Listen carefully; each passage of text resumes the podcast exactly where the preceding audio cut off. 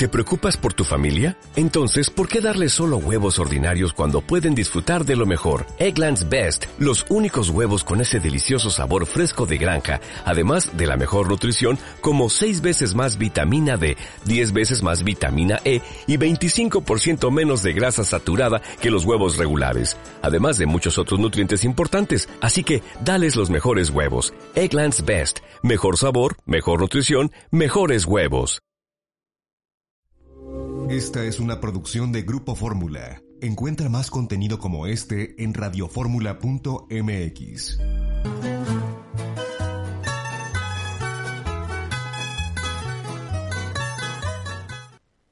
Hola, ¿qué tal? Muy buenas tardes. Los saludos, soy Eduardo Ruiz Gili. Exactamente son las 3 de la tarde con 33 minutos.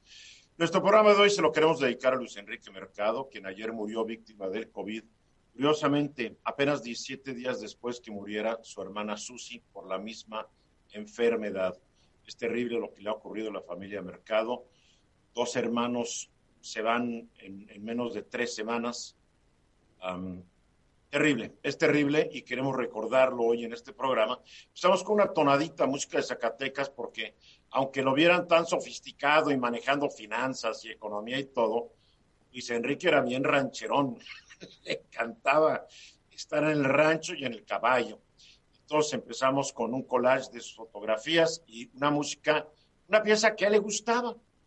Y saludo esta tarde a Luis Enrique Mercado, quien es el director editorial del periódico El Economista, que curiosamente fundó Luis Enrique Mercado ya hace muchos años. Mi querido Luis Miguel. ¿Cómo estás? Buenas tardes. Encantado de estar por acá y Álvaro Rattinger, que compartió muchos martes ahí en el estudio y después por el Zoom con Luis Enrique Mercado.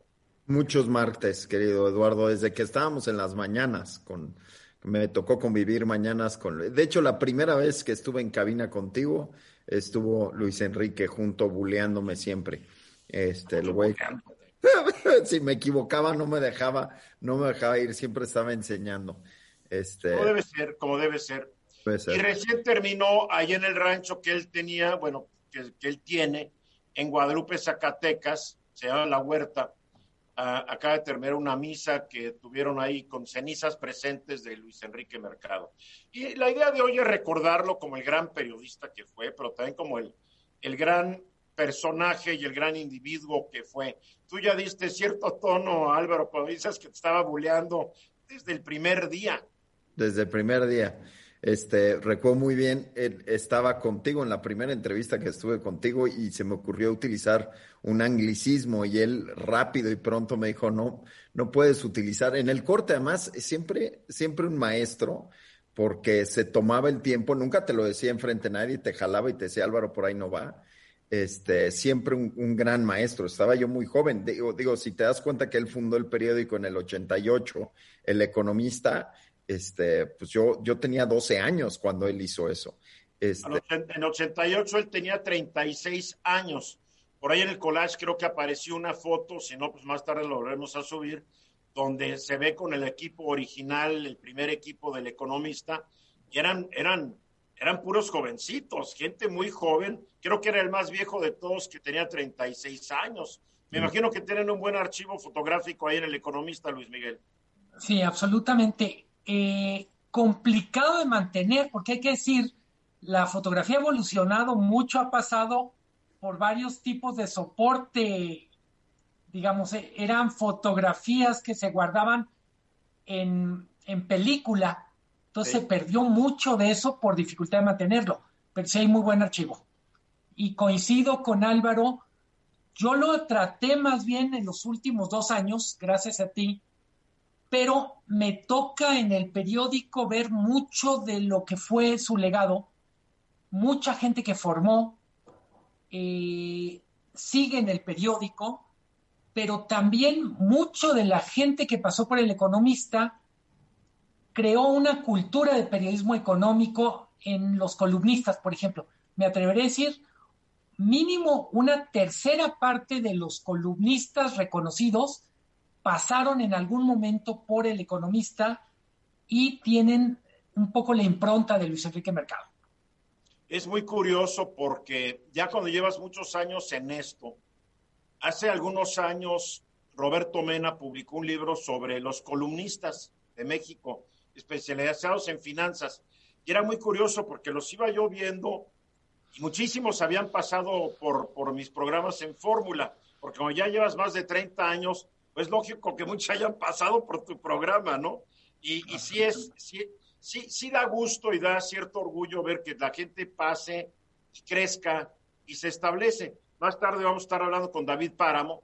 David Páramo escribió una nota muy sentida en torno a Luis Enrique. David le escribió en el Excelsior, donde ahora escribe. Pero el, ahí empezó David Páramo a los 22 años de edad, cuando empieza el economista.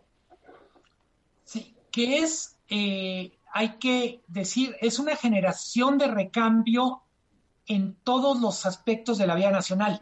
Es decir, eh, los ochentas es el momento en que se fundan los dos periódicos económicos de referencia en México y tiene que ver mucho con que hay un cambio de época en donde lo económico se vuelve central en el debate político. Lo que López Obrador llama el neoliberalismo, que en algún sentido es la primacía de lo económico, de la lógica económica, sobre la lógica corporativa, sobre la lógica eh, laboral o de otro tipo. Ese es el México sobre el cual se construye el economista, el financiero y la prensa económica, más o menos como la conocemos hasta ahora.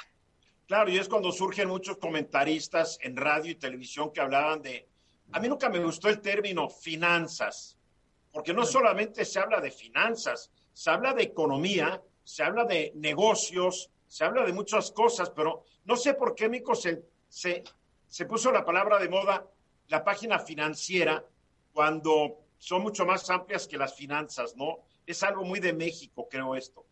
Es, en México llega tarde ese tipo de periodismo si el referente de Estados Unidos. Hay que pensar, en Estados Unidos los grandes referentes de periodismo económico son de los 30, con la Gran Depresión.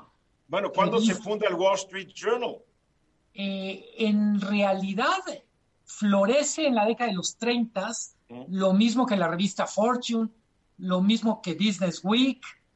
Eh, siempre corresponde el periodismo económico a momentos de cambio social muy profundos. Como dices tú, va mucho más allá de decir es lo financiero, son las finanzas. Me atrevo a decir que también es mucho más allá de decir lo económico. Estamos hablando de mercado laboral, estamos hablando del consumo, y por supuesto de la forma de producir. Perdón, Álvaro. claro, la revista Merca 2.0, por ejemplo, es una revista especializada en mercadotecnia, en promoción, en ventas, que es una derivación de todo esto, Álvaro. Exactamente, y, lo que ves es que las revistas especializadas, los medios especializados, tiene toda la razón Luis Miguel, llegan tarde. Nosotros, por ejemplo, nos lanzamos en 1991. Si te comparas con The Economist, que para todos es el referente de una revista de nicho, es un, medio de 1843. O sea, le, le, falta muchísimo a México este, para sumar y jamás sumará eh, naturalmente los años que tenían esos medios. Y yo creo que en ese sentido los fundadores de esos dos medios y muchos otros medios especializados de los ochentas, finales de los ochentas, eh, fueron parteaguas y abrieron. Y naturalmente incomodaron mucho al gobierno en ese momento, hay, hay que decirlo, porque se atrevieron a hablar cosas que no se esperaba que estuvieran en el área de competencia de nadie que no fuera eh, lo que hoy es la Secretaría de Economía, pero en ese momento era planeación y presupuesto. Es que la gente, la gente a veces no se da cuenta de lo mucho que ha cambiado el país, para bien en unas cosas, para bien, para mal en otras. Pero vamos a seguir hablando después de un corte, vamos a seguir recordando a nuestro querido Luis Enrique Mercado.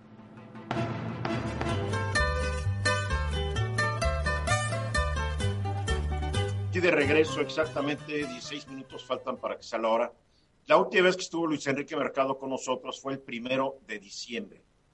No tenemos el video porque desafortunadamente ahí está, pero como estamos operando bajo un esquema de pandemia, nuestra, nuestra videoteca ahorita, pues no hay nadie que nos pueda proporcionar el video. Pero tenemos el audio.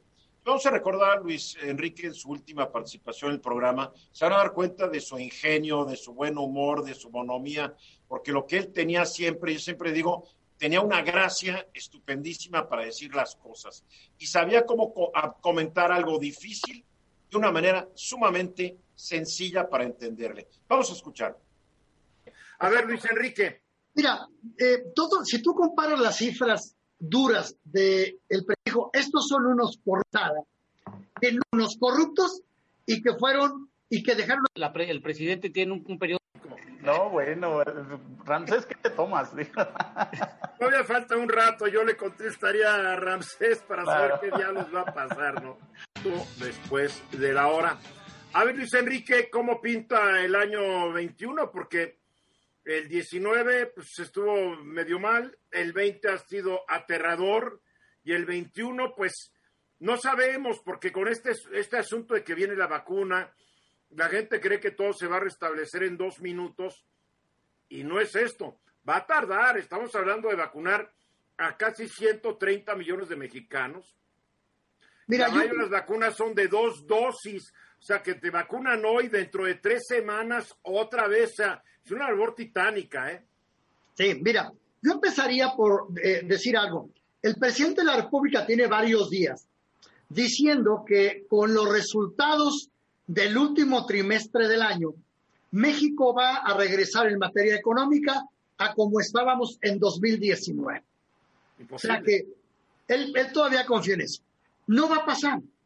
Eh, la economía se cayó 17% en el segundo trimestre, se eh, rebotó 12% en el tercer trimestre. Para que pudiera suceder lo que el presidente quiera, la economía debió haber crecido 23% en el, en el tercer trimestre para poder estar como el primer trimestre del 2019. O sea, la economía va a caer. Tú y yo dijimos en enero, y todavía no sabíamos de la pandemia, que la economía caería este año alrededor de 10%. Probablemente caiga 9, un poco menos de lo que tú y yo dijimos. Bueno, el PIB acaba de, el, Banco de México recién reevaluó la caída y dijo que va a ser el 9.1%. Pero no hay que olvidar que si caemos el 9.1%, eh, digamos que estábamos en 100 y caemos a 91. ¿Sí? El año que entra, si creciéramos ese 3%, es aumentarle el 3% a 91, que diría que llegamos tal vez a 92 y medio, pero no llegamos al 100. No, mira, para, recuperar la economía mexicana necesitamos crecer al 3 o 4% durante cuatro años, cuando menos. Bueno, entonces, esto va a ser 2020. Una caída de entre 9 y 10%, que eso es como va a terminar la economía. ¿Cómo vemos el siguiente año? El siguiente año, la gran preocupación está en las finanzas públicas, por algo que ya vimos en este año el presupuesto de ingresos de la federación lo han hecho muy optimista y el optimismo mayor está en los ingresos petroleros. Calcularon que los ingresos petroleros darían a México en este año alrededor de un billón de pesos. Al mes de octubre le han dado 430 mil. Hay un boquete en los ingresos petroleros de 300 y tantos mil millones que han compensado jalando el dinero de los fondos eh, que tenía Hacienda ahorrados y jalando. Sí, entonces ahí. Para el año que entra, la previsión es exactamente la misma, que el petróleo nos va a dar un billón de pesos a los ingresos públicos. Sobre esto Ramsés ha estado insistiendo mucho tiempo de que ni a, ni a trancazos, ¿verdad Ramsés? Ni a trancazos, como dices. Necesitaríamos producir un millón novecientos mil barriles diarios y que el petróleo se mantenga en 40 dólares. Eso no va a pasar. Entonces, si, si no se produce, si, no, eh, si los ingresos petroleros no cumplen con ese billón de pesos, y sucede lo mismo que en 2020, que van a faltar más o menos entre 400 y 500 mil millones, ya no hay fondos de reserva, ya no hay fideicomisos, y el boquete en las finanzas públicas es enorme, son casi 500 mil millones que tendrías que cubrir, o que tendrías que cubrir uno, reduciendo el gasto o pidiendo prestado. No te va a quedar, ¿Esos 500 mil millones están de acuerdo con tus análisis, Ramsés? Eh, yo creo que les faltaría todavía un poquito más porque la realidad es que nos falta mucho dinero, ya lo vimos en el plan de infraestructura. El plan de infraestructura que se presentó ayer está muy cargado en la parte de infraestructura carretera. La pregunta es, si no llegamos al presupuesto, ¿de dónde van a sacar el dinero para completar la parte que le compete al gobierno con la privada? Bueno, es que anoche en el diálogo nocturno tú dijiste que este plan de infraestructura tal vez se cumpla en un 60%. No, ya lo subiste, 40. Por falta, de, por falta de dinero. Sí, no, 40% combinado en total y 60% de carretera. Yo todavía quiero ver que ese plan de infraestructura aterrice porque es la tercera vez que el sector privado y el gobierno anuncian programas masivos de inversión y no se han cumplido ninguno de los dos anteriores. ¿eh? ¿Por qué se va a cumplir este? Yo creo que el sector privado ya encontró la forma de congraciarse con el presidente anunciándole planes de inversión que luego no pasa nada si no se cumplen. Porque eso es lo que hemos visto. Eso es lo que hemos visto. Y dejan contento al presidente, los deja de atacar, etcétera, por un rato, y lo tiene contento, pero no se ha cumplido. Esos 500 mil millones o de ahí para arriba que nos pueden faltar en el presupuesto, ponen en peligro, bueno, el plan de infraestructura del gobierno el año que entra es una carcajada, no existe, solamente está dos bocas, Tren Maya y, Santa Lucía. No, está todo lo que anunciaron, son 29 proyectos, ¿qué te pasa? pero, pero, de los, de, mira, del primer plan de infraestructura que anunciaron llegando el presidente de la República, eran también 200 mil millones de pesos y no se ha hecho nada. No ha sucedido nada. No hay una sola carretera nueva. No hay, o sea, no se ha hecho nada absolutamente.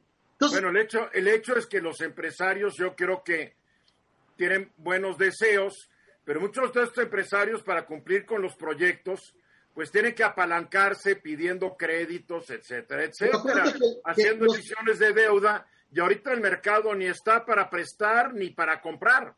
Y menos a México y a mexicanos, ¿eh? La verdad. La verdad. Francés, Hugo, los veo muy calladitos.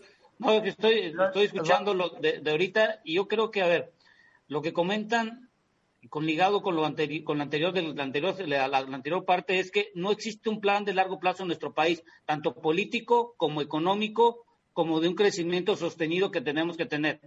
Y yo lo digo y, y, y lo puedo comparar, por ejemplo, con, lo, con, los años 80, cuando empezamos la, la, bonanza de la industria de hidrocarburos, no supimos administrar ese, ese dinero que teníamos hoy en día. ¿Este país nunca ha tenido un proyecto de largo plazo desde su fundación, Ramsés?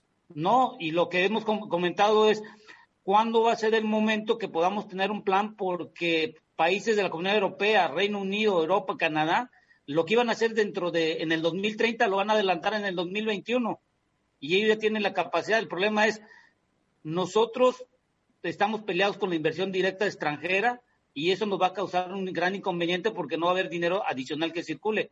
Y si hubieran nuevas empresas, la recaudación pudiera llegar a un momento dado, no al 100%, pero cuando menos un 70-80% de lo planeado. El gobierno tiene que cambiar su discurso antiempresarial y antiinversión extranjera para que ésta llegue. Yo creo que no hay de otra. Ahora, tiene una salida, tiene una salida el presidente, pero te, te aseguro que no va a usar. Hacer una reforma tributaria que le permita aumentar en forma drástica la recaudación. En año electoral, López Obrador no creo que vaya a hacer eso. Sí lo va a hacer. Y si lo hace, será hasta el 2022. Y si gana el Congreso en 2021. Además. Además. también en, columnas políticas se hablaba de que este, parte de esta presentación de la inversión era una especie de placebo que había planeado los empresarios con Carlos Salazar Lomelín, sobre todo para ablandar y no eliminar el outsourcing, que eh, estamos, eh, vimos en las últimas dos semanas. Oye, Oye, los columnistas son ingenuos al, creer que los al creer que el presidente es ingenuo. Por favor, el presidente, ¿tú crees que le está creyendo que ah, van a invertir para que el señor se ponga suavecito pues, en los de pues abajo el No, mira, ya no leas a tantos columnistas. No, no, no, El, a ver, lo que pasa es que les echó abajo el outsourcing como tal. O sea, al final, al final del día no, no, no, les, no les cumplió nada de lo que dijo, que posiblemente iba a ser una modificación, una postergación hasta el 2022. No, lo que, no, pero lo que prometió realmente fue, y los empresarios estuvieron de acuerdo, es en hacer lo que ya, le llaman el insourcing, que son empresas del mismo grupo que, que utilizan eso lo van a eliminar. Sí, por y va a haber una forma de hacer outsourcing con un patrón de empresas de outsourcing que se, o sea, el mecanismo se va a dificultar, pero sí va a seguir siendo outsourcing. El problema es que el sector empresarial, los supuestos líderes del sector empresarial, están igual que los partidos de oposición, mi querido Hugo. ¿Estupidizados? No tienen, no, tienen, no llegan a presentar algo. No hay opciones, por supuesto, no hay opciones. No, ahí está el problema. A ver, para concluir, ¿querías añadir algo, Ramsés, rápidamente? Rápidamente es, con lo que acabamos de comentar, está demostrado, no hay un plan porque cuando llegue la nueva administración le puede decir outsourcing o reoutsourcing. a ver, Luis Enrique, para concluir. Bueno, este, vamos a terminar con una caída de 9 a 10% en este año. Es ya inevitable. Y el próximo año vigilemos las finanzas públicas porque ahí podemos tener una grave crisis económica este país ha tenido crisis económicas siempre con finanzas públicas malas. Un minuto después de las cuatro y me da mucho gusto darle bienvenida a Luis Ernesto Derbez, rector de la Universidad de las Américas Puebla, exsecretario de Economía, exsecretario de Relaciones Exteriores, que tú trataste mucho a nuestro querido Luis Enrique, mi querido rector. Quiero decirte, Eduardo, amigos, que, que la verdad es que ha sido un choque espectacular en este caso para mí. Era una persona a quien yo tuve oportunidad de conocer hace pues ya 20 años, un poquitito más de 20 años, eh, durante la campaña del presidente Fox. Y la verdad, un hombre, un hombre íntegro, un hombre completo, un hombre valiente, decidido, inteligente, bien preparado, un periodista que pensaba que los hechos es lo que debe contar y no las anécdotas, no los dichos y un hombre que siempre empujó el concepto, por lo tanto, de que teníamos que comprobar lo que se estuviera ocurriendo y que teníamos que justificar con datos, con verdades, con ejecución lo que se planteara. Y, en, este, en este momento en el que hay tanta gente en nuestro país, lo comentábamos antes de entrar al aire con Álvaro, con Luis Miguel, que todavía no entiende lo mal que se ha manejado la pandemia en el país y al mismo tiempo qué tan de a veras es y qué tan mortal es este virus, creo que estos mensajes, por lo menos para gente como yo, son trágicos, son, son terribles, son de un dolor intenso, en donde sientes que no se debió haber perdido esta vida, que, que, que, hubo ahí algo que no se ha manejado bien en el país y que ese algo es algo que está afectando no a una persona, a 98 de cada 100 mil habitantes en México. México. Ya está en este momento entre los seis países con mayor incidencia de letalidad por el COVID en el mundo. Digo, no, no es consuelo decir está peor España o está peor Estados Unidos. Eso no es consuelo, es, es dolor, dolor intenso. Debemos sentir todos los mexicanos por lo que está pasando en este momento en nuestro país y además hubo un problema adicional que no sé si se los he comentado. En Zacatecas no había un hospital que pudiera atender a Luis Enrique. Lo tuvieron que llevar a San Luis Potosí, a tu tierra, ahí para atenderlo. Y ya no hubo tiempo ni de ponerlo en el, en el respirador. O sea, porque los servicios médicos dejan mucho que desear. Reconocemos que se heredó un pésimo sistema de salud en este país, pero pero la pandemia vino a, mostrarnos qué tan defectuosa es esta, cuántas vidas se podría haber salvado de tener buenos hospitales, especialistas, equipos, etcétera, etcétera. No se hizo. No, y mira, Eduardo, amigos, yo realmente quiero decir que alguien como Luis Enrique, que, que durante su vida su preocupación era cómo hacer un México mejor, cómo crear condiciones para que este país elimine correctamente la pobreza, cómo hacer planteamientos. Sus tres años en la Cámara de Diputados como presidente de la Comisión de Hacienda fueron muy importantes, fueron años en los cuales el legislativo, él perteneciendo a ese legislativo, tomaba en serio su función, cuestionaba lo que se le entregaba, planteaba otra forma de hacer las cosas. Eh, eh, es decir, no solo estamos hablando de un periodista excepcional, estamos hablando de un hombre que cuando tuvo oportunidad de estar en el poder legislativo como diputado, lo tomó en serio, lo tomó como se debe tomar. tan en serio que abandonó el programa. Un día llegó, ya no voy a regresar. Le digo, ¿por qué? Pues eres diputado. Dice, no hay, no, no puedo porque no hay compatibilidad. Y, se nos fue tres años. Y después lo iban a hacer senador y por el, el sistema de cuotas le quitaron la candidatura. Luis Miguel. Eh, dos cosas, siguiendo el hilo de lo que dice Luis Ernesto, un poco al, homenajear a Luis Ernesto, yo pienso homenajeamos a mucha gente que murió que no debía haber muerto. Pero no me homenajees a mí, mi querido Luis Miguel, no me, no me mates, Luis Enrique. Perdón, a Luis Enrique. No, decía al hilo de tu comentario. Y, y lo otro, también homenajeamos un arte que no es tan frecuente en México, que es la buena polémica. Yo pienso, Luis Ernest, Luis Enrique Mercado, fundamentalmente fue un gran polemista de los temas económicos. era. En un país que con frecuencia no sabemos discutir, no sabemos entender que en el pensar diferente se puede aprender, eh, creo que ha sido una de las grandes uno de los grandes problemas de la política económica en este país en diferentes momentos es la, la incapacidad de tener una discusión que sea proporcional a la importancia de las de las decisiones que se están tomando. y era divertido polemizar con él, te lo puedo decir porque lo hicimos muchas veces. Nunca nos enojamos cuando no estábamos de acuerdo y veíamos las cosas de otra manera, porque era muy divertido, porque polemizar tiene que ser algo que te, que te produzca un deleite intelectual y con él ese deleite estaba ahí. Álvaro. Mira, para los que conocimos y tuvimos la oportunidad de estar con Luis Enrique en el estudio, no había, no había participación de él que no salieras aprendiendo. Eh, no importaba, siempre te tendía la mano. Y el mejor ejemplo son los incontables eh, mensajes que ves en su cuenta de Facebook y la gente, periodistas de todo el país eh, compartiendo sus experiencias. Yo me, te confieso, Eduardo, me sentía en, ayer que me que vi la noticia, porque además te enteras de estas noticias de la peor forma posible, lo cual te refuerza lo que dice Luis Miguel, es una tras otra a través de redes sociales o a través de Twitter. Yo no lo podía creer. Eh, y cuando platicaba con Francino, esta productora, le decía, es que eh, no puedo creer de las primeras conferencias que me tocó dar en mi vida profesional, fue con él y con Otto Granados en Aguascalientes. Y, se sentaba contigo y hablaba contigo y te aconsejaba, pero también te dejaba siempre una duda de para dónde iba a ir el país, si íbamos bien o íbamos mal. Y ahorita en el bloque anterior escucha su comentario y es igual de relevante hoy que el primero de diciembre cuando lo dijo. Y eso yo reto a muchas personas a que puedan decir algo y que tres semanas después siga siendo relevante. Eso ya no es tan normal, Eduardo.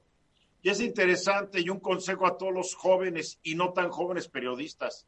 Entren al sitio de Luis Enrique Mercado, a Imagen de Zacatecas, a su Twitter y van a ver que lanzaba cosas muy interesantes uno de sus últimos, uno de sus últimos tweets fue, y a ver si, a ver si no tiene clarividencia, por donde se vea aquella broma de que no habrá que regresar el reloj una hora, sino varios años, se está volviendo realidad. Cuando este sexenio termine, no seremos el México que debiéramos ser en 2024, sino el que fuimos una o dos décadas antes. Y fíjate, Eduardo, que eso es, yo creo, lo que todos debemos de, dar y mantener como homenaje a, Luis Enrique, porque el homenaje tiene que ser todos analizar en serio lo que está pasando en este país, hacer una evaluación seria, pero más que tratar de culpar a alguien más, hacer un planteamiento, un planteamiento bien hecho, con datos, con información. Es un momento que tenías tú también el, parte del programa en que estaba con Ramsés, dialogando de los programas de infraestructura, de la situación. Creo que ahí están los temas que debemos todos utilizar correctamente.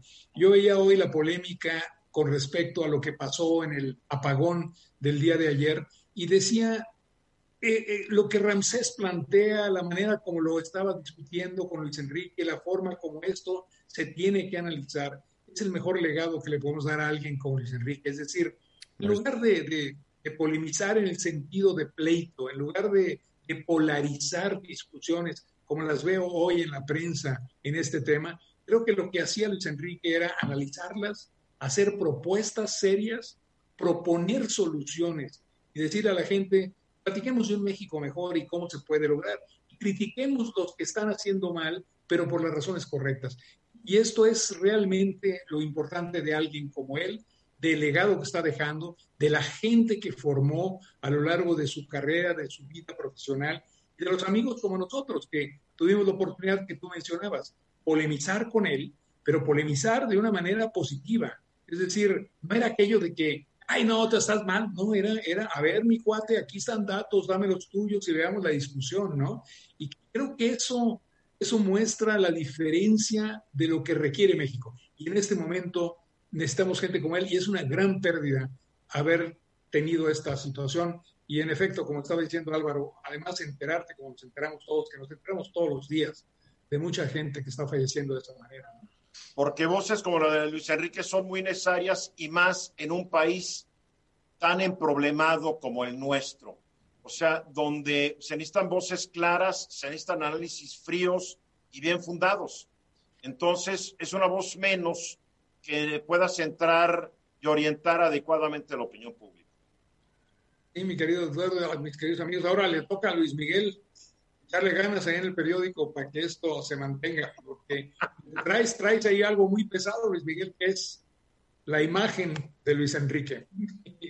y te va a tocar digo, es, es cierto y al mismo tiempo eh, es mucho más fácil trabajar sobre un buen legado que sobre algo que no tiene cimiento, ¿no? O sea, me tocó asumir el periódico hace un poco más de 10 años y muchos de los temas era eh, qué significaba el economista que que recibía y yo decía, es básicamente un periódico que tiene que ser contemporáneo de las mejores discusiones económicas.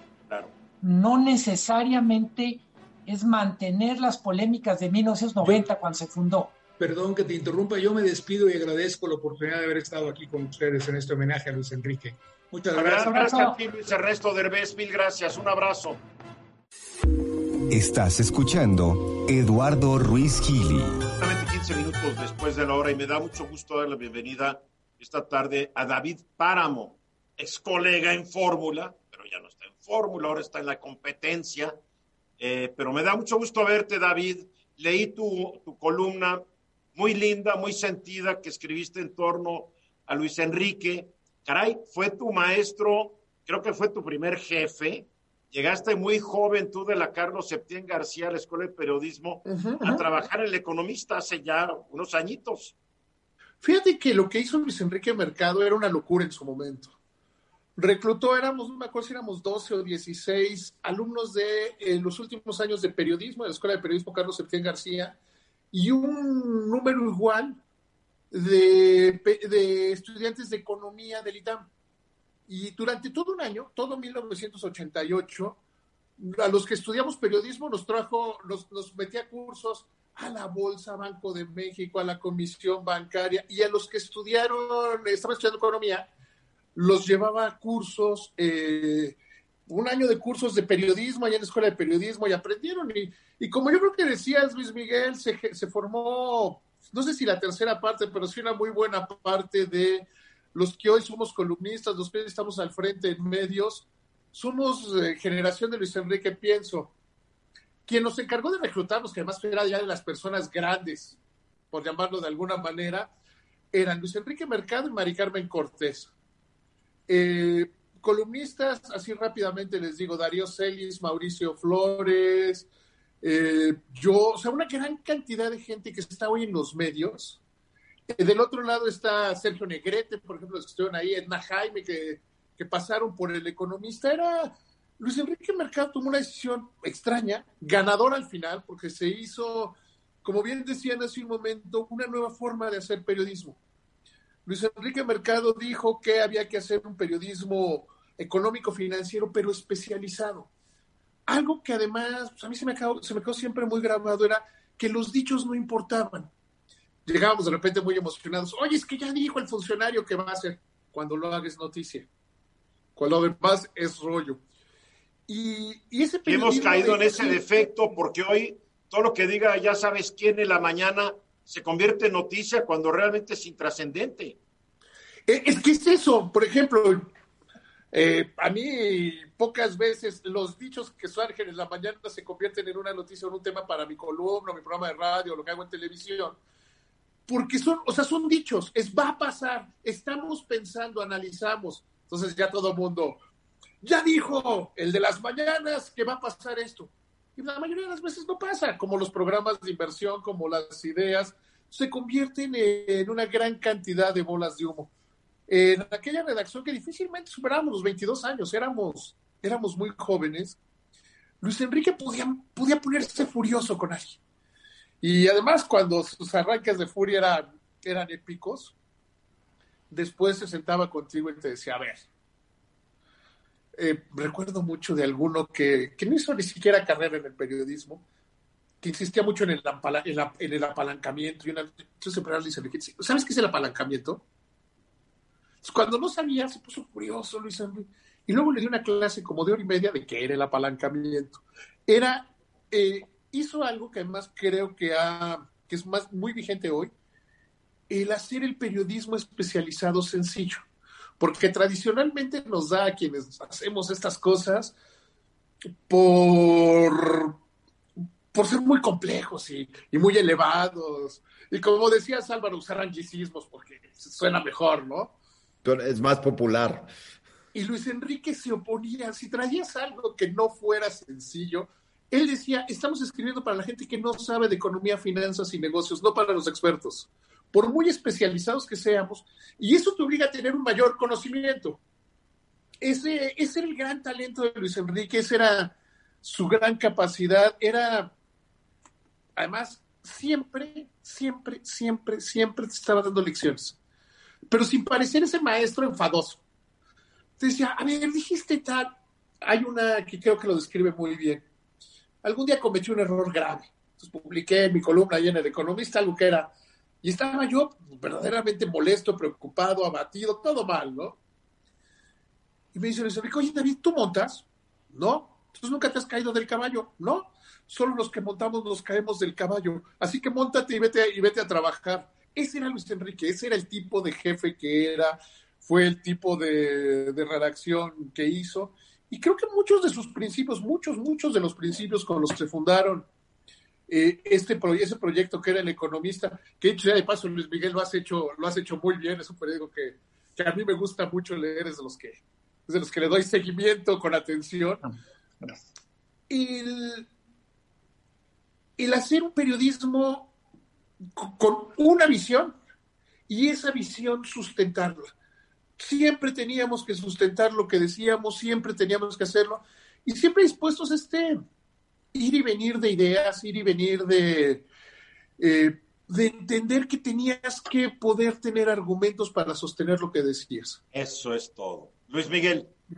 Eh, una cosa que me gustaría preguntarle a David y al mismo tiempo comentar es, el periódico nace justo en el momento en el que México está entrando en, en algún en, en un periodo de grandes decisiones.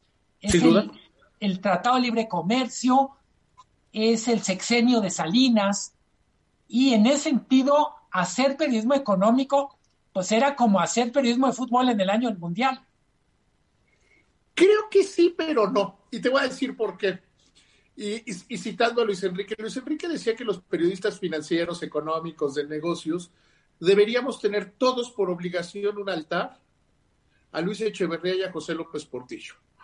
Que antes de ellos la información, de esta información no era relevante. Pues el tipo de cambio estable, las finanzas públicas, bien que ahí iban. Y que el populismo, que el desorden económico eh, era así importantes las notas, así importante que cuánto se devaluó ahora el peso y la inflación y no sé qué, que eso lo hizo importante. Sí nos tocó en ese arranque del economista la época donde yo digo que todos éramos guapos, simpáticos y ganábamos mucho dinero. Pero muy rápido empezaron los problemas, eh, Luis Miguel, Álvaro, Eduardo. Piensen que ese de el Tratado de Libre Comercio, el día que entró en vigor los zapatistas, 94 de los sexenios, cómo se fue gestando el error de diciembre, que Luis Enrique todos los días durante 1994, o prácticamente todos, se peleó con Pedro Aspe. Teníamos en la sección dinero que yo estaba ahí, decíamos, va, esto va a reventar. Si bien la deuda está denominada en pesos, es pagadera en dólares. Los tesobonos y todas esas cosas. Los petrobonos. Todos los días a Luis Enrique a decirle que estaba equivocado y que, que estábamos mal y que estábamos mal y mandaba cartas aclaratorias. Porque, o sea, es, ese momento del gran auge, del gran, del gran crecimiento, nos duró muy poquito. Fue muy poquito y empezamos, o sea, lo que hemos vivido siempre, a las crisis unas más graves que otras, y otras que nos recuerdan que quizá el altar que decía Luis Enrique va a tener que tener un santo más. Los populistas, los populistas enriquecen este asunto. Álvaro. Mira, yo creo que el, algo que hay que reconocerle a Luis Enrique es que hay una gran diferencia entre medios sexenales y medios especializados. Y lo que hemos vivido todos son medios sexenales, medios que nacen con un gobierno, todos lo hemos visto de, elecciones o en temporadas justo en medio del gobierno, de repente nace un medio, le va muy bien seis años y desaparece. ¿Cuántos vimos desaparecer en diciembre en cuanto llegó Andrés Manuel? Cerraron siete u ocho medios en una semana en diciembre 18. Eh, y lo que vimos es que lo que logró eh, Luis Enrique es mucho más raro de lo que probablemente muchos puedan concebir, que es que crear medios especializados que trasciendan sexenios no ha sucedido mucho. Eh, por supuesto que tienes el, financiero, por supuesto que tienes el economista, por supuesto que tienes algunos otros ejemplos, pero la mayoría de los medios especializados, Eduardo, no, no, Eduardo, David, eh, Luis Miguel, no me dejarán mentir, no trascienden un sexenio. Es que no hacía, no hacía periodismo para agradar al poderoso. No, hombre. Un momento. No le agradaba nada. Acuérdate cuando la descubre la comida famosa en casa. La, la comida de la charola es, ese es el momento, yo creo que fundacional del economista. Una comida en casa de... Ya, ya, ya no es indiscreto que lo cuente. La comida era, en, era cena, la cena de la charola, en casa de Roberto Hernández. La cercanía entre Roberto Hernández y Luis Enrique Mercado eran amigos. Se conocían desde que Luis Enrique era un reportero de bolsa de valores, columnista en el Universal, y el otro era trader del mercado de valores. Luis Enrique decide publicar, tiene información suficiente, tiene los datos, la publicamos y para cuando hoy se habla de censura, todos los gobiernos han censurado, han presionado, han hecho lo que este hace, con menos buena onda, pero también lo sigue haciendo. Y, y ahí vimos cómo Luis Enrique dijo, pues nos, hace, nos aventamos el veto comercial porque nos cerraron la puerta muchos anunciantes, la presión del gobierno, el enojo de los poderosos. Entonces, era Luis Enrique también, en ese sentido, un periodista muy valiente, muy determinado, y creo que el momento donde el economista se convierte en un proyecto viable, que acaban de festejar 32 años, ¿no, Luis Miguel? Sí. 5 de diciembre. para mí es muy importante es, porque ese encabezado, ese encabezado de, esa cena es lo que es lo que define el futuro del economista. ¿eh? Y en cierto sentido del periodismo de denuncia, de investigación, de porque además pasaron, pasaron unos días en que alguien le cuenta a Luis Enrique que había estado así y Luis Enrique no contó el chisme, no lo hizo columna.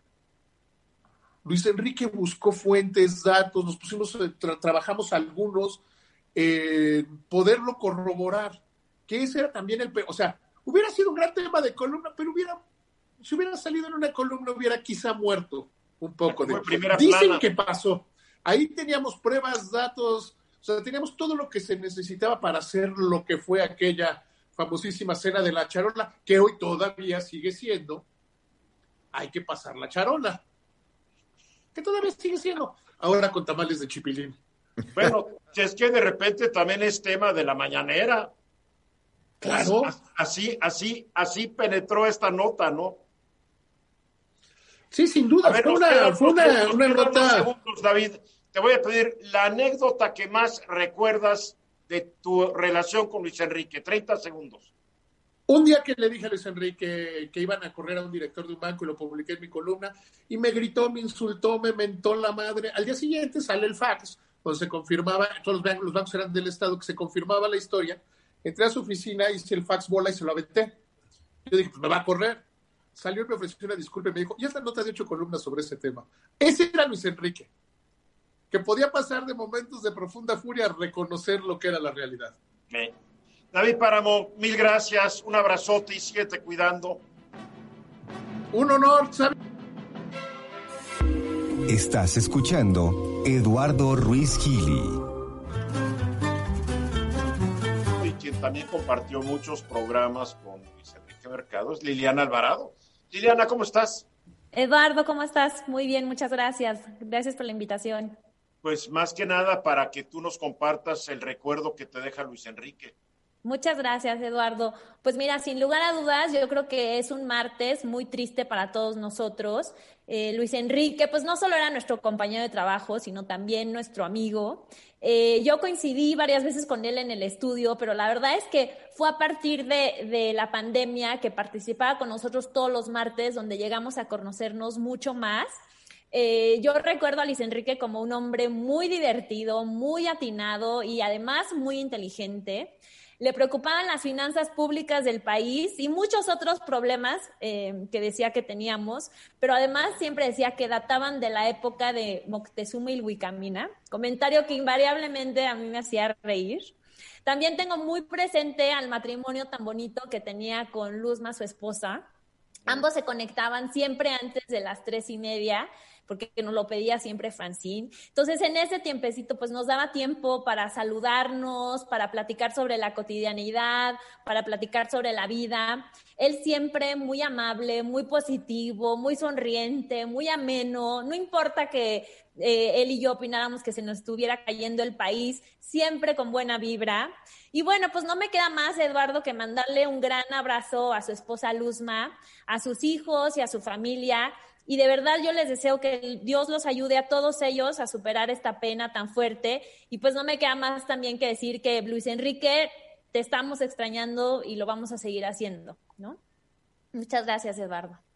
Oye, algo que recuerdes en particular. Yo me acuerdo, por ejemplo, que muchas veces se hacía bolas cuando nos estábamos conectando por el Zoom y tenía que llegar Luzma a ayudarlo porque Enrique esperaba. O cuando llegaba la perrita, que ellos tienen que es una, York, una Yorkie, se ponía a ladrar y, o sea, son las anécdotas que mucha gente no ve porque ya hay cierto orden cuando salimos al aire. Oye, Eduardo, pero además eh, a, Luis Enrique siempre se le olvidaba apagar el micrófono. Entonces, platicaba aquí al aire con Luzma y, como dices, y el perro y el árbol y, y, y, eso era algo muy divertido que por más que le decías, Luis Enrique, apaga el micrófono, siempre se le olvidaba apagar el, micrófono y todos estábamos un poco nerviosos, pero también pues nos daba un poco de risa, ¿no? Que, era algo que, siempre hacía Eduardo, siempre estaba, siempre estaba de buen humor, este, a mí me, a mí siempre me llamó mucho la atención que yo, por ejemplo, siempre me estresan los problemas del país y ustedes lo saben, siempre me dicen que soy muy eh, enojona y muy regañona. No, nunca he eso, nunca, y menos Álvaro. menos Álvaro. Y la verdad es que como me, me, me, gustaba mucho esa manera de Luis Enrique, que era como de preocuparse, pero siempre desde una postura muy madura, muy positiva, ¿no? Sin dejar que todos los problemas eh, le afectaran y siempre al final dejándonos con una sonrisa y con una broma, ¿no? Eso era algo que yo le, le, le admiraba mucho y que, y que, bueno, pues vamos a extrañar en este programa, ¿no? Álvaro. Mira, yo me llevo cualquier cantidad de recuerdos eh, de Luis Enrique, porque no solo eran los comentarios, como lo hacían y lo que lograba, sino que lograba siempre imprimir algo especial en el programa cuando hablabas con él. Desde las ocasiones que me tocó eh, llevar una entrevista por teléfono con él hasta estar en el Zoom. Y sí, lo que decía Liliana es que de algún modo Luis Enrique tenía una magia de abrirte la puerta, ¿no? De los programas siempre empezaban con Luis Enrique, ¿dónde estás hoy? Y siempre había una historia detrás de Luis Enrique. Eh, ya fueran unos cuadros de un, de un famoso artista o, probablemente un, un fondo. De Felgueres, de Puesto. Este, y tenía, o, o, te platicaba y te decía, ahora estoy en tal lado, ahora está en tal otro, el clima, cómo está y bueno, yo nunca lo he escondido. mi lugar favorito en el país es Zacatecas. Y, me llevo con mucha tristeza el día de ayer con la noticia, Eduardo, y te lo decía antes del programa, era, siempre piensas que hay tiempo. Y, me decía Luis Enrique, ¿cuándo vienes a Zacatecas conmigo? Porque Zacatecas es diferente conmigo. Este, y siempre me invitaba y le decía, sí, sí, sí. Y, y, se te pasa el tiempo con un amigo que ves todos los martes, pero no fuiste a tener esa comida con él en el rancho, o con el caballo, o, o, aquí a la vuelta, que podía estar de mi casa en, en, en Valle Bravo y no, no, lo, no logré pasar más tiempo con él. Yo sí de ese caso y me fui a Zacatecas en septiembre eh. del año pasado y la pasamos estupendamente bien. Nos, no nos dejó quedarnos en un hotel, nos quedamos en su casa ahí con Luzma y Luis Enrique. Un archianfitrión muy generoso, nos paseó por todos lados, nos llevaba, pero además él llegaba y él también parecía el turista. Era muy divertido porque él se emocionaba. Eh, fuimos a la mina y él estaba dándonos la explicación de la mina como si fuera la primera vez que había entrado y yo no sé cuántas veces habrá entrado a la mina, ¿no? fuimos a, un, a, una, a una muestra de caballos y estaba él tratando de vender un caballo y comprar otro caballo y lo veía haciendo y viniendo feliz de la vida, muy intensamente. Es una vida que vivió intensamente. En 68 años creo que hizo más de lo que muchos le pondríamos en 100 o en 120 años. Luis Miguel escuchando a Liliana y Álvaro, eh, hay una cosa que me, parece bien interesante poner en perspectiva y es su capacidad de mantenerse vigente y, tiene mucho que ver con la capacidad de conectar con interlocutores más jóvenes. Eh, mucho de lo que platicamos al principio del programa tiene que ver con lo que hizo en los noventas, etcétera, pero también es lo que seguía haciendo, pienso, esta faceta por el periodismo local del que hablamos poco, este, este participar en un diálogo donde de repente es una generación, pienso en Liliana, muy culta, muy leída, pero que a veces no les tocó vivir, cuando menos no como ciudadanos adultos, las crisis de los ochentas, noventas, y que se vuelve súper necesario. Hace rato yo decía, la falta que le hace al país los polemistas, los buenos polemistas, la falta que nos hace el diálogo inteligente entre generaciones. Sí, Liliana. También, Eduardo, eh, recalcar, eh, después de pues esta trayectoria eh, profesional tan importante, siempre la sencillez eh, de Luis Enrique, ¿no? O sea, la verdad es que, eh, o sea, si, si, no te lo hubieran dicho, no, no te hubieras dado cuenta esa trayectoria que tuvo, ¿no? Este, tan destacada, todos los puestos tan importantes que tuvo, este, por dónde pasó, por la Cámara de Diputados, por los periódicos, este, a quién conoció, a todas esas personas, ¿no? Este, muchas de ellas de poder, muchas de ellas muy importantes, y la verdad es que nunca, Luis Enrique, no importa cuál era tu edad, ahora que lo dice Luis Miguel, ¿no? Que yo era, pues, o soy un poco más joven que, que, que, él, no importa tu trayectoria, nunca te preguntaba o con ningún interés de saber quién eres, en dónde trabajas, qué puesto tienes. Eso era algo que a Luis Enrique no le importaba, él simplemente era él, era una persona eh, sencilla y agradable, pero nunca importándole con quién estaba hablando, ¿no? Quién era su interlocutor. Y me parece que, que eso es algo muy importante que destacar en una persona con una trayectoria como la de él. Yo creo que es muy importante enfatizar que Luis Enrique nunca olvidó sus orígenes zacatecanos y de Jerez, que es una ciudad preciosa, porque vino a estudiar su, su, carrera de periodismo en la Carlos Septién García ya como un adolescente, un joven adulto, se quedó en México y la vida lo regresó a Zacatecas, donde su proyecto periodístico siguió con un periódico que él había fundado hace años que primero manejó su hermano, que también desafortunadamente falleció, y Luis Enrique de repente dijo, me regreso a mi tierra.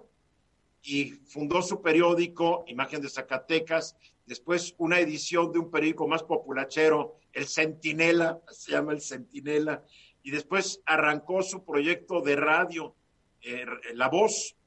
Entonces siempre estuvo creando, siempre estuvo pero esta raíz nunca la olvidó y creo que es muy importante porque tú lo veías caminando, cuando nos fuimos a caminar por Zacatecas o caminando por la ciudad, saludaba a la gente, pero para todo tenía una anécdota, este edificio es esto y este edificio es esto, y nos llevaba a sus lugares que nunca, que nunca olvidó, que nunca los, nunca lo dejaron y él nunca los dejó. Creo que es bien importante, ¿no?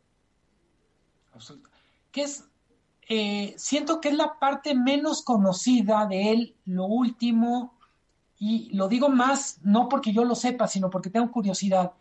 Eh, todo, todo el proyecto de hacer periodismo local en un periodo que es lo más complicado de este mundo. Decía Álvaro hace rato lo difícil que es que sobre los medios especializados. Yo digo, difícil la tienen los medios locales. Y creó un medio exitoso, además. Sí, además. Porque, porque además era un muy buen hombre de negocios, o sea, para acabarla, ¿no? Era, era un hombre brillante, hay que decirlo, brillante, polifacético, y esa sencillez creo que le abría las puertas de par en par, con los anunciantes, con los políticos, con quien fuera. Era muy, era muy simpático Luis Enrique Mercado. Vamos a los mensajes. Gracias, Liliana Alvarado.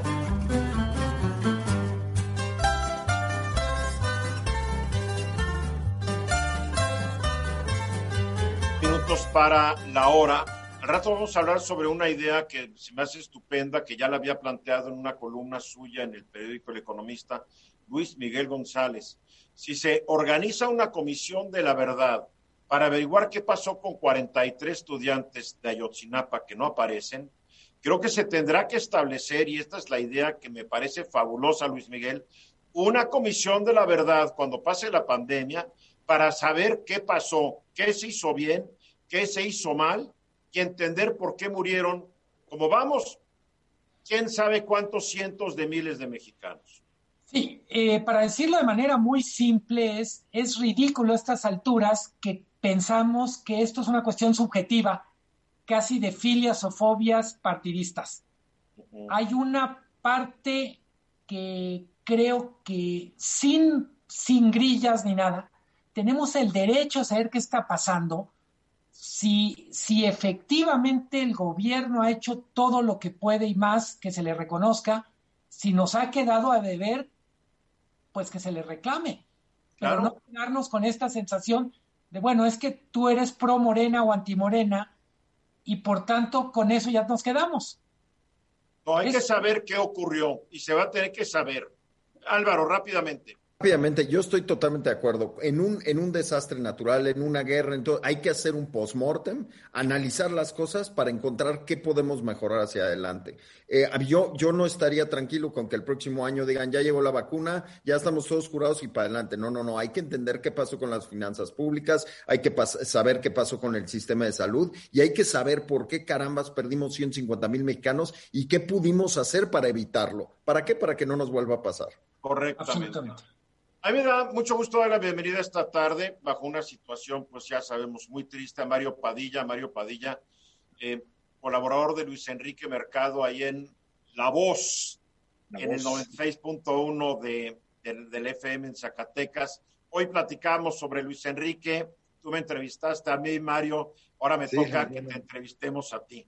¿Cómo era Luis Enrique allá en Zacatecas? Porque nosotros conocimos a Luis Enrique de la Ciudad de México Tú ya tuviste el trato con, con, con Luis Enrique que regresó a su tierra. El Luis Enrique Zacatecano, el, el jerezano dividido entre Fresnillo, Zacatecas y la Ciudad de México. Eso es muy bueno. ¿eh?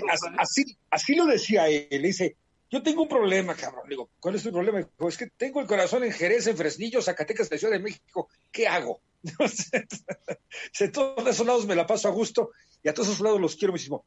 Luis Enrique Hoy, hoy más que nunca, Eduardo y a quienes están con nosotros y quienes nos analizan, hoy, hoy personalmente lo digo, vi que eres un hombre ampliamente querido, pero ampliamente querido, aún, aún con aquellas personas con las que tuvo diferencias, naturales diferencias diría yo, ¿no? Porque no, no podemos pensar todos igual, aún con los que ayer criticaban a un director de un diario local, dice, si tú hablabas este veces de él, no, ya lo sabía, dice, pero me duele que haya muerto y hoy este, estuvimos, recibimos en la mañana y cada uno en lo individual, nuestra jefa de información, nuestro de, Carla Castro, nuestro director editorial, nuestra productora Denise, este, yo mismo, todos recibíamos mensajes y mensajes este, de solidaridad, de solidaridad para con nosotros y en la, la misa que, que estuvo hoy en su, en su puerta, como le decía él, allá en San Jerónimo, en Guadalupe, Zacatecas, eh, ofició un amigo suyo de 18 años, el obispo de la diócesis, Sigifredo Noriega Barceló, que también nos dijo algo en la mañana, dijo, tengo ocho años de conocer a Luis Enrique, dice, es un hombre que platica de todo, que es muy claro, es un hombre, dice, que habla con la verdad generalmente. Y, la verdad es que Luis Enrique era muy raro, muy raro que te dijera una mentira, ¿eh? Lo cachabas de inmediato, decías, ah, estás mintiendo. Decía, ya, ya me descubriste, ya, va a ser este, la, situación así. Yo hoy nos hoy descubrimos que es un hombre muy querido. Le esperamos todo el personal en imagen por alguna razón que no, no, no sabemos, nos llegó, pero montamos unas, unas guardias, este, la una suya y unas coronas, todos, eh, todos los departamentos, todas las, todas las, áreas este, de administración, de la, voz, de redacción, etcétera. Entonces este, estuvimos ahí acompañándolo, recordándolo. Todos, la verdad, muy consternados. Este, yo he estado en una fase de negación, que digo, en cualquier rato va a llegar ahorita a la oficina. Es una broma de mal gusto. Y me, me he estado negando. Me dijo una compañera, dijo, no te preocupes, dijo, estoy igual que tú, estoy esperando que cualquier rato llegue y nos diga, algo que perdiendo el tiempo, a toda madre, vámonos este, a hacer las cosas, ¿no? lo que haya dicho Día de los Inocentes, ¿no? Sí, Sánchez, pero no, lamentablemente no, y, y, habría dicho siempre hay que hacer, me gusta la portada, le gana a todas las locales, pero no le ganamos a los nacionales ni a los internacionales, entonces algo estamos haciendo mal, ¿no? Esa, ese exigir, el pedir más, el, el, el cuidar palabras, el hacer las cosas, Luis Enrique, a pesar de ser el director de Grupo Imagen, dentro de todo era un, gran maestro, un, gran guía, pues sobre todo era un gran amigo. Era una persona con la que en un momento dado si te sentías mal podías platicar y, te escuchaba. Y eso era algo que, que Aquilatas no, no, era un director alejado, como los viejos directores de diarios, no, no se recordará, estaban allá encuartados en su oficina llena de humo de tabaco, leyendo el periódico, por el imbécil reportero que se acercara a preguntarle algo. No, no era el caso de, de Luis Enrique, al contrario, siempre estaba pendiente, escritorio por escritorio, ¿qué estás haciendo? ¿Cómo vas? Este, ¿Cómo has estado? Sí, era un camarada. Era un camarada. No dejaba de ser el jefe, sabía mantener esa, esa distancia, pero era un camarada. Decía, yo soy uno más dentro del grupo imagen. Yo pues reitero. Mario, no sé si nos puedes contar algunas de las batallas informativas que libró en Zacatecas. ¿En qué temas estaba metido? Híjole, vaya que, vaya que libró varias. Algunas, este, en su momento, eh, cuando compró eh, el diario Imagen en el 97, a partir de la fecha, fueron este, algunas, incluso por, señalamientos a, a, un actual senador que se llama José Narro Céspedes, oh.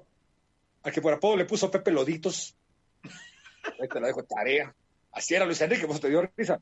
Otra, otra que recuerde, este, él agarraba temas sobre todo de justicia social. Yo recuerdo en esa primera etapa de, imagen, este, la defensa ante despojos, el, que no, el, cuidado de los recursos públicos era muy escrupuloso en, ese tema.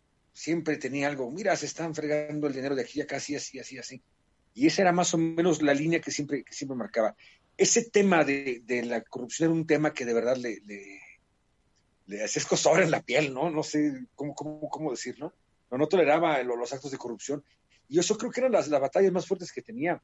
Al grado que había fusileros que se enojaban, gente que, decía, no, pues, ¿cuánto te pagaron este vendido? Este, por fregarme, ¿qué dijo? Aquí están los documentos, mira, frega nos van a andar pagando por, andar, por hacer esto, ¿no?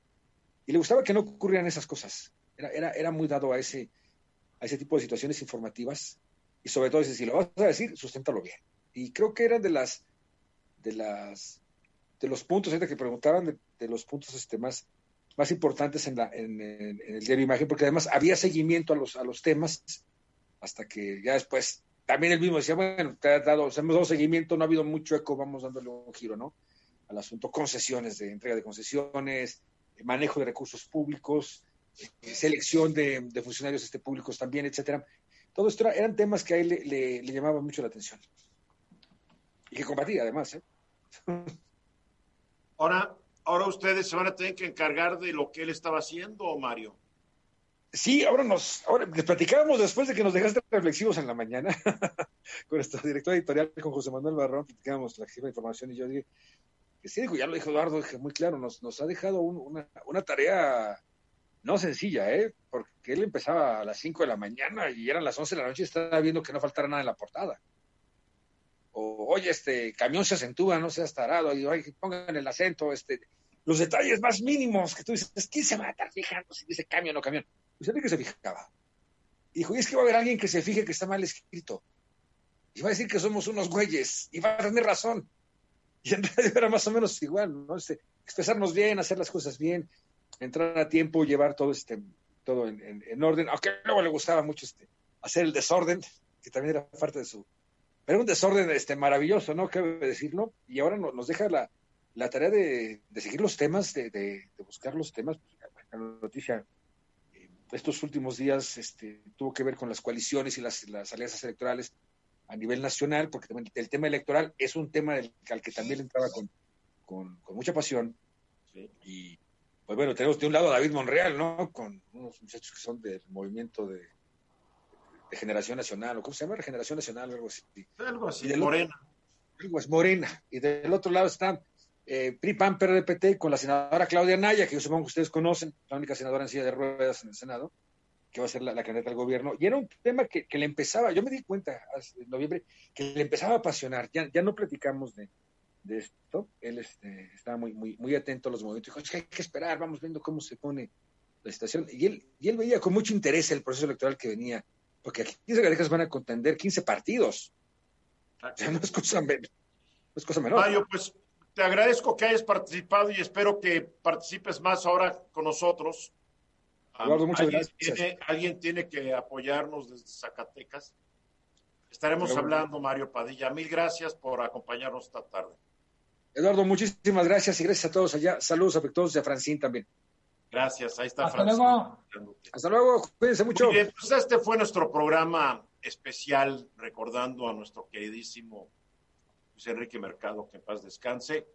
Y pues la vida sigue y es lo que él quisiera, que la vida siga, porque no vamos a parar y vamos a seguir trabajando, informando, comentando y analizando, pues como siempre lo hemos hecho. Mi querido Luis Miguel González, mil gracias por acompañarnos esta tarde. Con muchísimo gusto. Un abrazo, Eduardo, Álvaro. Álvaro Rattinger, gracias. Gracias a ti, Eduardo. Gracias por, por incluirnos en este programa y pues un, un hasta luego al querido Luis Enrique. Yo soy Eduardo Ruiz Gil. Esta noche a las 10 en mi diálogo nocturno hablaremos sobre la economía. Esta fue una producción de Grupo Fórmula. Encuentra más contenido como este en radioformula.mx. ¿No te encantaría tener 100 dólares extra en tu bolsillo? Haz que un experto bilingüe de TurboTax declare tus impuestos para el 31 de marzo y obtén 100 dólares de vuelta al instante. Porque no importa cuáles hayan sido tus logros del año pasado, TurboTax hace que cuenten. Obtén 100 dólares de vuelta y tus impuestos con 100% de precisión. Solo con Intuit TurboTax. Debes declarar para el 31 de marzo. Crédito solo aplicable al costo de la presentación federal con TurboTax Full Service. Oferta sujeta a cambios o cancelación en cualquier momento.